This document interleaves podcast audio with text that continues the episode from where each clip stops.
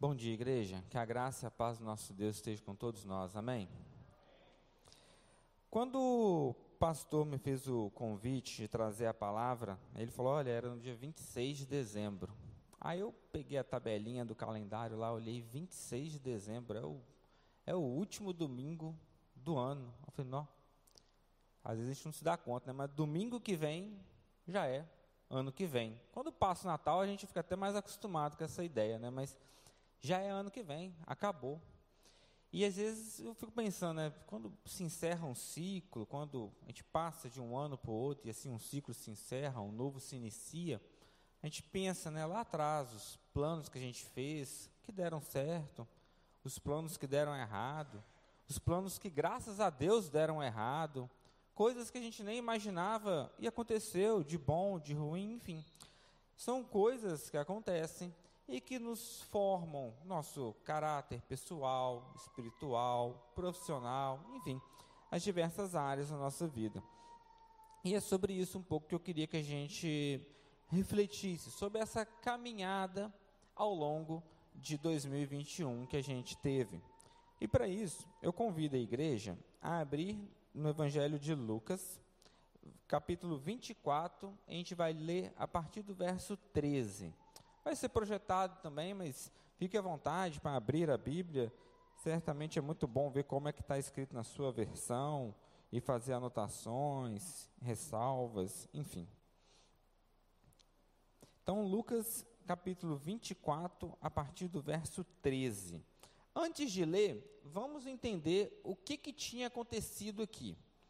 No comecinho do verso 24, né, ou melhor, até antes, é que a gente já está no final do Evangelho de Lucas, então Cristo já tinha vindo, já tinha feito seu ministério, concluído ele, ele foi, já havia sido preso, sacrificado, crucificado, sepultado e inclusive ressuscitado.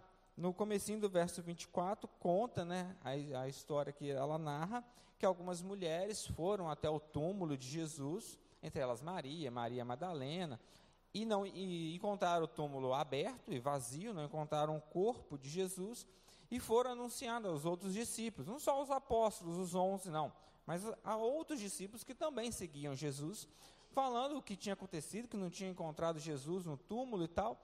E alguns discípulos, inclusive, vão lá no túmulo para verificar o que, que tinha acontecido, ou se era verdade aquilo, e alguns outros foram seguindo ali, talvez um pouco não acreditando, enfim.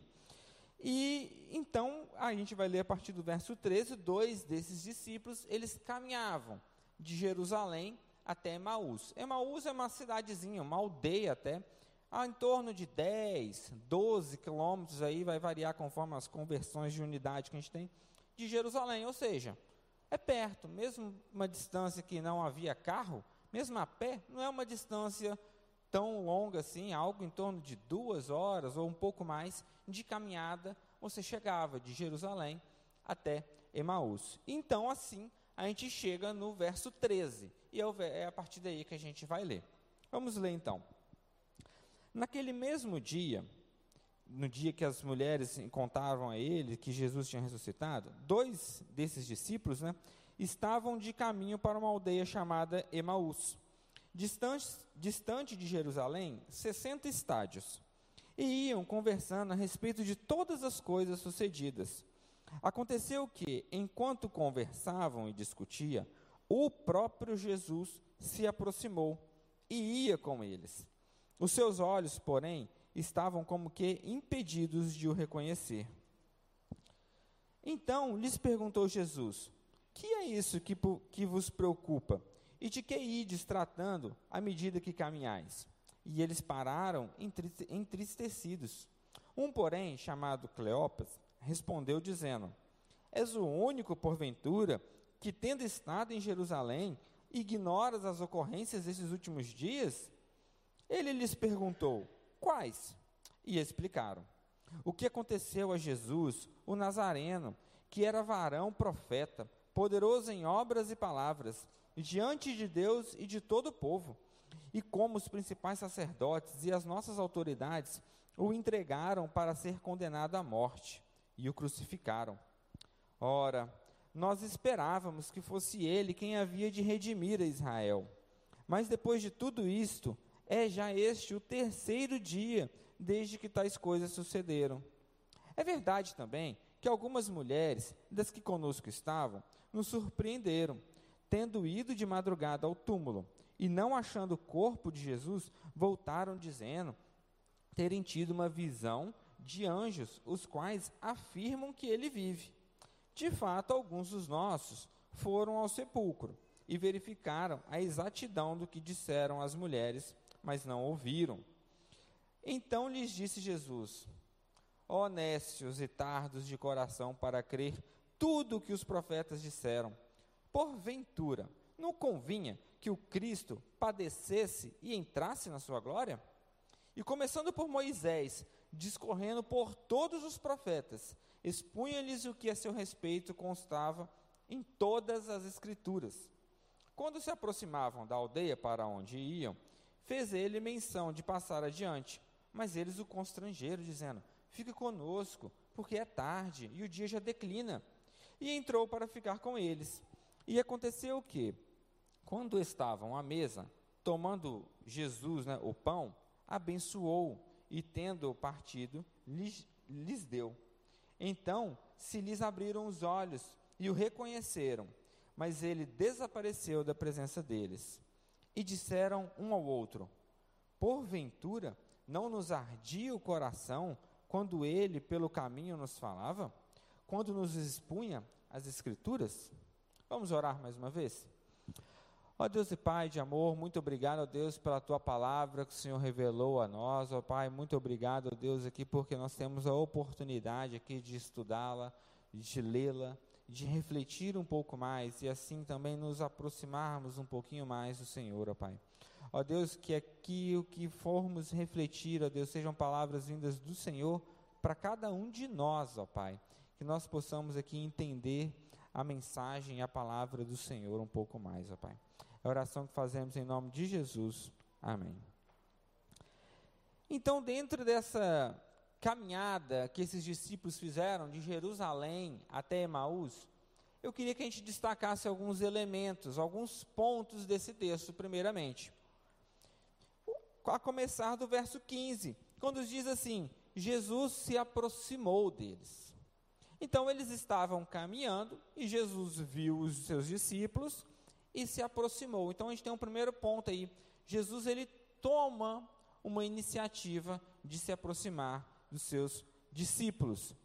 Só que ele não para e fica só olhando, caminhando pertinho. Tem quando você está no Parque Ipanema lá caminhando e alguém está falando alguma coisa, que você, assunto que você ficou interessado, e você fica caminhando do ladinho assim. Eu já fiz isso, gente. Não é legal não, mas eu já fiz. Mas Jesus ele se aproxima e ele vê os discípulos tristes, os discípulos angustiados ali, conversando, e ele, além de tomar a iniciativa, ele se importa com eles, porque ele questiona o motivo da tristeza deles. No verso 17, perdão, ele vai falar assim: olha, que é isso que vos preocupa? Por que vocês estão preocupados, tão tristes e tal? Então, os discípulos vão responder a Jesus do verso 18 até o verso 24. Ele falou: onde que você estava? Você é o único aqui que estava em Jerusalém e não viu o que aconteceu? Então, um, um ponto bem importante de destacar é que a crucificação de Jesus não foi um evento pequenininho, escondido, para ninguém ficar sabendo. Não, foi algo que tomou o conhecimento em toda Jerusalém, a ponto dos discípulos falarem: olha, Está todo mundo falando disso, todo mundo viu isso. Onde que você estava? E então, além disso, né, um ponto que eu achei é, muito interessante, a gente vê uma decepção nesses discípulos. Porque eles falam: olha, a gente achava que ia ser ele que ia redimir, que ia libertar, ia livrar Israel, aqui dos romanos no caso. Mas não foi, né? Já morreu, já tem três dias e, e nada aconteceu, ninguém mais viu o Jesus. Então eles ficam um tanto quanto decepcionados. E Jesus então assume a palavra no verso 25 até o 27 e fala assim: olha, honestos, né? Ou a gente poderia trazer, traduzir até assim, ou desprovidos de conhecimento da palavra. Vocês não leram, não? Não era, não era isso que tinha que acontecer com Cristo, não? E aí Jesus, ele vai falar das profecias, das escrituras, desde Moisés até os profetas, todos os textos que falavam da vinda de Jesus, tanto do advento, quanto do como que seria seu ministério, como de como seria a sua morte, a sua ressurreição. Cristo faz uma exposição sobre isso tudo. E aí a gente pensa naquela distância, né? Das duas horas mais ou menos de caminhada. Provavelmente a introdução, a introdução do diálogo ali pelos discípulos foi muito curta. Algo que foi até relatado aqui de maneira bem clara no texto. Mas eu acredito que se o, o evangelista Lucas fosse transcrever tudo, talvez ele tinha que reescrever vários profetas aqui, vários livros do Pentateuco para cá, porque Jesus deve ter ficado as duas horas da caminhada dando uma aula de Bíblia para os discípulos que de fato não conheciam ou aparentavam não conhecer as Escrituras nesse ponto. E então Jesus fala isso e eles no finalzinho, no né, último versículo que a gente teve, o 32, quando os olhos deles abrem, e eles entendem que é Jesus que está ali do lado, ele fala: eles falam né, um, um para o outro, não nos ardia o coração pelo caminho enquanto ele nos falava? E aí eu te pergunto, como foi a sua caminhada? Qual foi o seu caminho em 2021?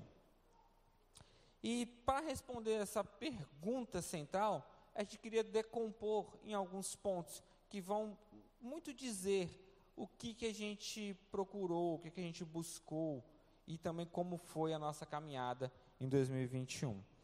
Primeiro, um ponto, uma, uma primeira questão que eu queria né, decompor é a seguinte: qual que foi a sua esperança em 2021? Os discípulos, eles tinham uma esperança de libertação de Israel. Era algo que eles queriam, tanto é que eles ficaram decepcionados. Mas havia algo maior que isso porque Jesus mesmo nunca havia se apresentado como esse libertador do reino físico ali, do reinado de Israel. Mas o que acontece? Que a esperança, ela está intimamente ligada ao desejo maior do nosso coração. E aí tem uma sutileza, que não está necessariamente, que não está necessariamente ligada às nossas necessidades. Às vezes a gente quer uma coisa, mas a gente deseja porque a gente confunde nosso desejo com necessidade. O que Israel precisava? De libertação. Mas o que, que eles queriam? Um rei conquistador, um guerreiro forte, alguém que lutasse ali pela independência. Mas não era isso que eles precisavam. Eles precisavam de libertação. E era isso que Jesus poderia proporcionar. E quando eu penso o meu 2021, quando a gente entra em 2021, eu falo por mim, tá, gente? A esperança que a gente tinha, pelo menos que eu tinha, era na vacina. A gente estava entrando, né, de dezembro para janeiro, um aumento de casos, de casos, até de óbitos também. E a gente vê assim, um aumento de casos, e fala assim, ah, a vacina esse ano resolve. Mas a gente acaba 2021 com a mesma ameaça. Não aqui no Brasil, mas a gente vai vendo casos na Europa, casos já subindo e medidas restritivas voltando a ser tomadas e tal. Então a gente acaba, talvez, com a mesma ameaça que a gente começou. E aqui eu abri um parênteses bem grande, bem forte. De maneira alguma estou usando isso aqui para fazer um discurso anti-vacina, porque jamais eu usaria o púlpito para isso, e eu não creio nisso. E, mas o que eu quero que a gente reflita é o seguinte: há algo maior que isso há algo maior do que a volta ao convívio social, do que a volta às nossas rotinas, e a gente precisa depositar a nossa esperança no que de fato resolve a nossa angústia e a nossa solidão. Porque a nossa esperança, o que eu estava pensando, ela está muito ligada com o que nos move, com o que nos faz agir. Se eu tenho a esperança da minha vida, na minha carreira profissional, eu vou trabalhar como nunca. É hora extra, é sábado, é feriado, é domingo. Se eu não estou no trabalho, eu estou em casa trabalhando. Por quê? eu vou acreditar que essa carreira é o que pode transformar, é o que pode dar segurança na minha vida, é o que vai me fazer alcançar o que eu desejo, enfim, nas diversas áreas. Se são os meus recursos, eu vou buscar abraçá-los, poupá-los, para que eles nunca deixem de ser meus, porque ali está a minha esperança, ali está meu coração. Mas se a nossa esperança está em Deus, eu vou agir da mesma maneira, só que em relação a Deus, eu vou buscá-lo dia e noite, eu vou abraçá-lo a todo momento, vou querer ficar o mais próximo que eu, que eu puder. E diferente né, das outras questões, principalmente da questão da carreira, que depositar esperança em Deus, ela não separa a família, muito pelo contrário, ele, é, Deus vai unir a família para que todos possam juntos buscá-lo. Então, quando a gente pensa essa esperança, ela tem que estar em Deus. E a gente vê essa falha, pelo menos nesse momento desses discípulos, porque isso atrapalhou também eles responderem a segunda pergunta que a gente vai fazer. Qual foi sua fonte de conhecimento? Os discípulos, eles demonstraram, demonstraram claramente que tinham algumas lacunas no conhecimento da palavra e também no conhecimento dos ensinamentos de Jesus. Jesus diversas vezes falou sobre o reinado, sobre o seu reinado. Em João 18:36, por exemplo, diz assim: Disse Jesus: O meu reino não é deste mundo. Se fosse, os meus servos lutariam para impedir que os judeus me prendessem. Mas agora, o meu reino não é daqui. Ou seja, Jesus por diversas vezes ele anunciava que o seu reino não era físico, seu reino não era terreno, era um reino espiritual. Talvez os discípulos eles buscavam conhecimento de Jesus de tabela, né? Ouvia o que alguém estava mais perto e não procurava conhecer as escrituras. Tanto é que eles ficam maravilhados quando Jesus ensina. Quando Jesus começa a discorrer sobre os ensinamentos dos profetas, eles ficam tão impressionados que quando eles chegam no destino deles, eles falam: Olha, Jesus, vai embora não. Ou eles não reconheciam Jesus, ou, mas não vai embora não. Já está tarde, fica aí, janta com a gente, pernoita aí. Por quê? Talvez, muito provavelmente, eles queriam ainda conhecer um pouquinho mais do que aquele homem tinha para oferecer em termos de conhecimento. Mas aí eu faço, eu vejo um, uma dificuldade que a gente tem, que a gente tem muito, a gente é um copo, né? Um copo que está cheio. E a gente está cheio de Netflix, cheio de YouTube, cheio de TikTok. E com isso, para entrar alguma, para entrar algo mais de conhecimento, tem que tirar o que está lá. Tem que ir limpando, tem que ir purificando. E com isso, o nosso conhecimento, a nossa base, ela está cheia de valores do mundo que não só não, não estão de acordo com, as palavras, com a palavra de Deus, mas como elas vão de encontro, elas confrontam a palavra de Deus. E nós desconhecemos muitas vezes o que a Bíblia vai falar a respeito do amor. Vai falar a respeito dos nossos valores, ou dos valores de Deus, da nossa missão, da visão de Deus para esse mundo caótico que a gente vive e nas suas diversas esferas. Nós precisamos conhecer as Escrituras. Ah, mas tem muita coisa legal que eu vejo lá no YouTube, lá no TikTok. Ok, mas a gente não precisa se sabotar dizendo, usando essas poucas coisas boas que talvez a gente vê, para ver o tanto coisa que não presta, que divide a família, que nos segrega da comunhão de Deus. Precisamos conhecer as Escrituras. Isso vai responder muito sobre como foi a nossa caminhada em 2021. Uma terceira pergunta que eu quero que eu queria que a gente, numa terceira pergunta que eu queria decompor essa reflexão é o seguinte: onde você teve prazer de estar em 2021? Os discípulos passaram horas conversando com, conversando com Jesus sem desfrutar do máximo da presença de Jesus, porque eles não reconheceram Jesus. E às vezes a gente está aqui na igreja, né? Pensando, nossa, esqueci de descer o frango lá para descongelar. A cabeça já voou. Mas não vai adiantar mais nada. Já está lá congeladinho, só quando chegar em casa que vai dar para resolver. Às vezes a gente está aqui pensando no problema de amanhã. Segunda-feira, fala, nossa, nossa, tem que chegar em casa, tem que fazer um monte de coisa. Tenho que faz, pensar naquilo, tem aquele negócio no trabalho e tal. Está longe e não desfruta do máximo da presença de Deus. E os discípulos eles estavam assim.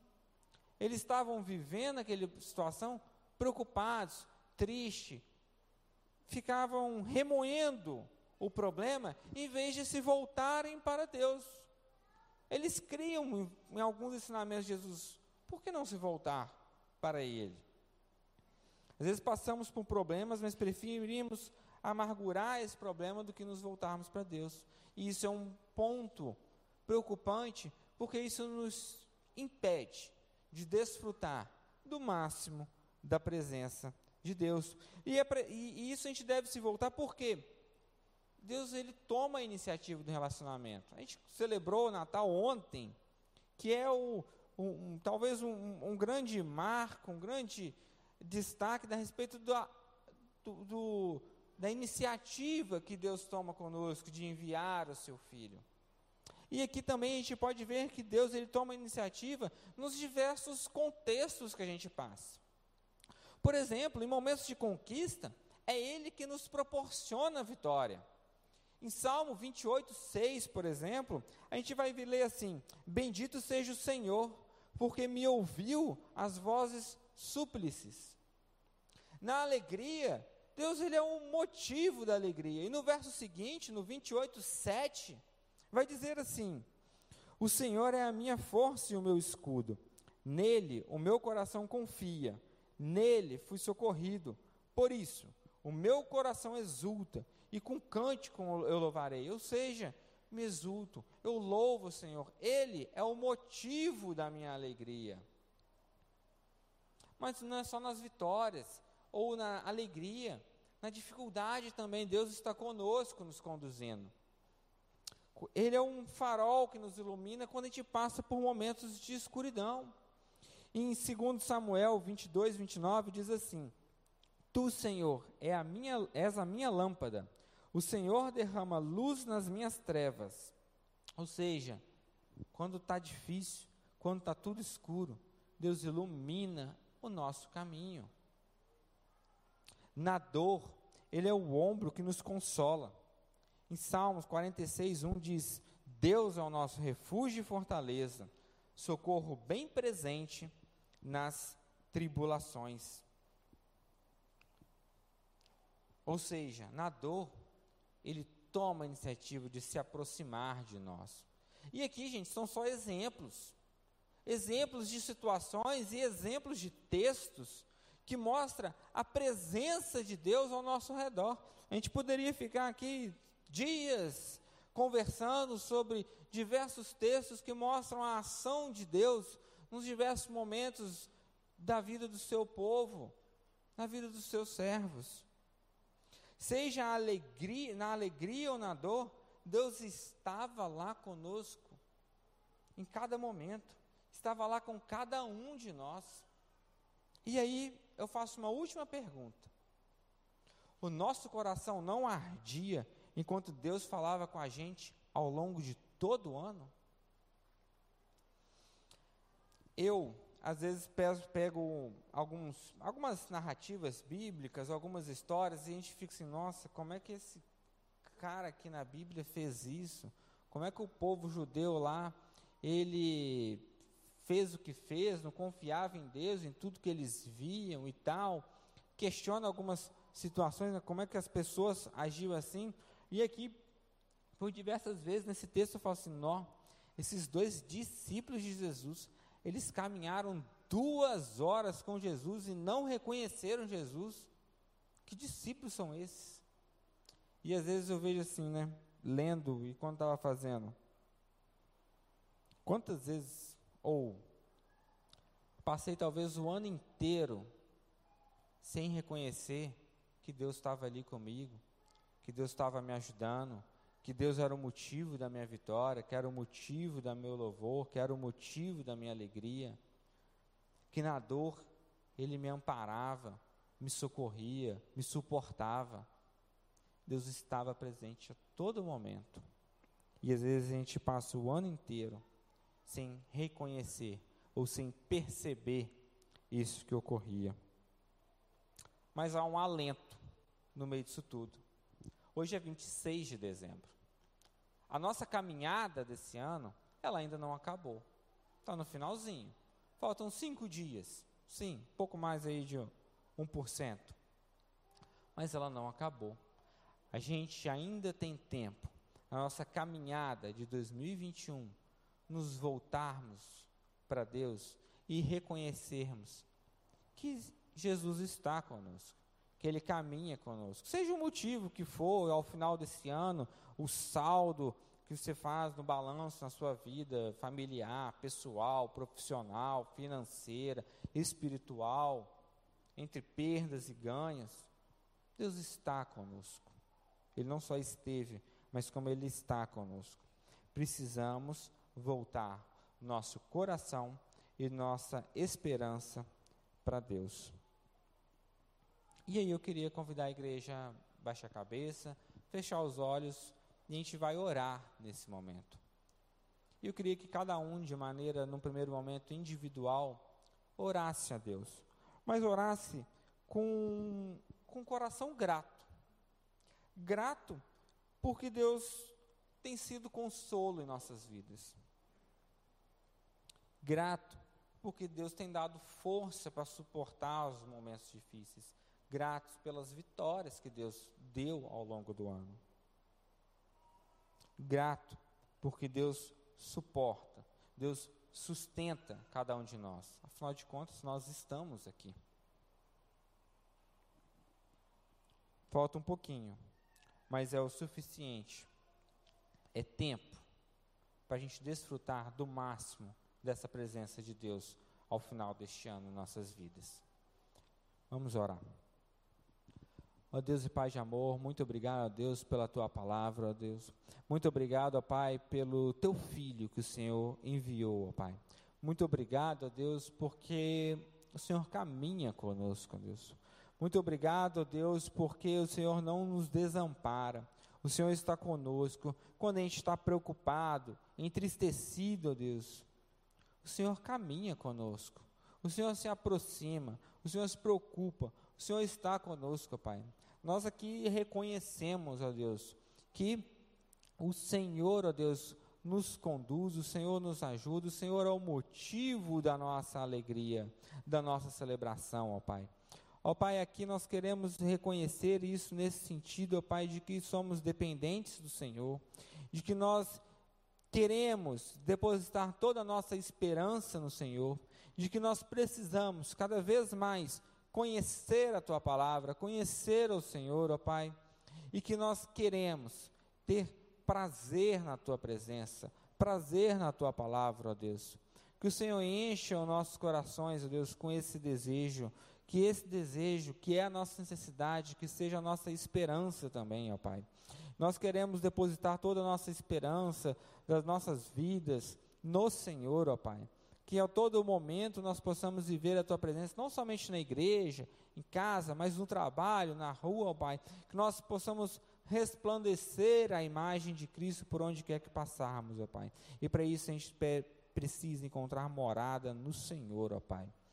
Ó Deus, muito obrigado, ó Pai, porque ao longo de todo esse ano o Senhor não nos desamparou, ó Pai, e que nós possamos ter esses olhos abertos pelo Senhor, assim como esses discípulos tiveram, ó Pai, talvez no final da caminhada deles, os olhos deles foram abertos, ó Pai, que o Senhor abra os nossos olhos, ó Deus, que possamos ver e reconhecer que o Senhor está em cada momento da nossa vida e cada momento da nossa caminhada, ó Pai, porque nós queremos, nós precisamos caminhar com o Senhor, ó Pai.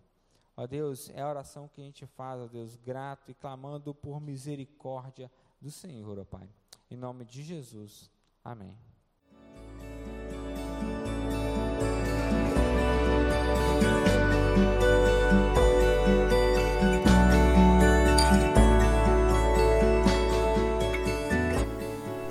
A Igreja Batista do Bom Retiro tem plena convicção de que a palavra de Deus é poder para salvar e transformar vidas. Nosso desejo é que essa mensagem tenha alcançado seu coração. Para saber mais sobre quem somos e em quem acreditamos, acesse ibbrpatinga.com.br.